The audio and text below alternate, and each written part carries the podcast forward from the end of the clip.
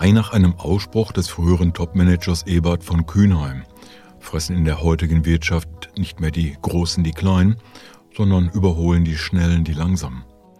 Dabei war das schon lange vorher so. Und noch so ein Managerspruch, nicht das beste Produkt setzt sich am Markt durch, sondern das erste. So geschehen beim Telefon. Am 14. Februar 1876 beantragte Alexander Graham Bell beim US-amerikanischen Patentamt das Patent für seine Erfindung des Telefons. Er kam damit Elisha Gray um zwei Stunden zuvor, der Bell mit seinem Patentantrag unterlag, obwohl er mit seinen Versuchen zur Übertragung von Tönen bereits weit voraus war. Zwei Stunden, die nicht nur über ein Patent, sondern auch über eine wirtschaftliche Erfolgsgeschichte entschieden. Dabei waren an dieser Erfindung viele Personen beteiligt. Und wer hierbei tatsächlich als der wahre Erfinder gelten darf, ist höchst umstritten.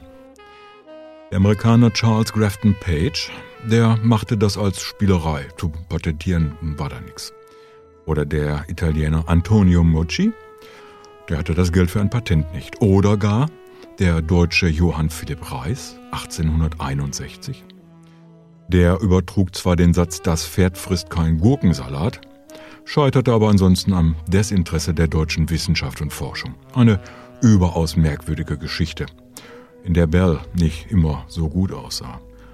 Schon 1862 hatte Bell ein frühes Modell des Reichschen Fernsprechers in Schottland kennengelernt. Im März 1875 experimentierte Bell mit dem Reichschen Telefonapparat an der amerikanischen Forschungs- und Bildungseinrichtung Smithsonian Institution und profitierte von der für ihn wichtigen Grundlagenforschung des Deutschen.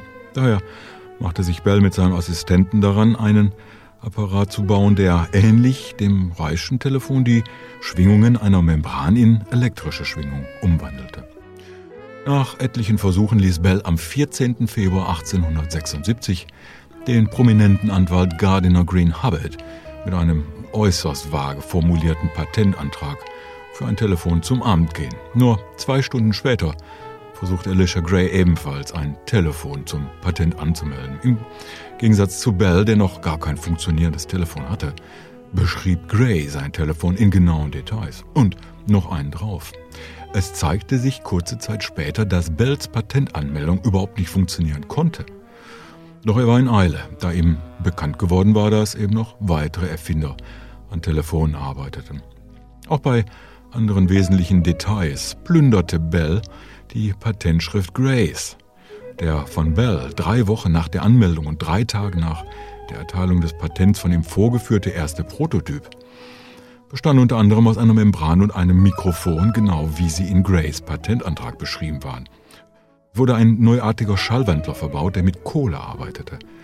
Als Erfinder dieses Kohlemikrofons, das auf dem von Philipp Reis erfundenen Kontaktmikrofon aufbaut, gelten sowohl der Erfinder David Allen Hughes als auch der deutsch-amerikanische Erfinder Emil Berliner. Dennoch dauerte es noch bis 1881, bis das Bell-Telefon wirklich praktisch einsatzfähig war. Wie schon andere hatte Bell Probleme, die Öffentlichkeit für die Erfindung zu begeistern. Der Kaiser von Brasilien, das war damals Pedro II., dem das Telefon bei einer Ausstellung im Juni 1876 vorgeführt wurde, sah in dem Apparat, wie er sagte, das größte Wunder, das je auf dem Gebiet der Elektrizität vollbracht worden ist und trug so entscheidend zur Verbreitung bei.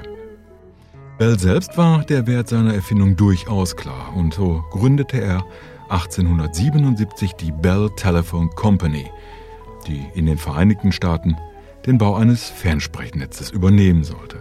Die Bell Telephone Company benannte sich 1885 in American Telephone and Telegraph Company, ATT, um und wurde der bis heute weltgrößte Telefonkonzern.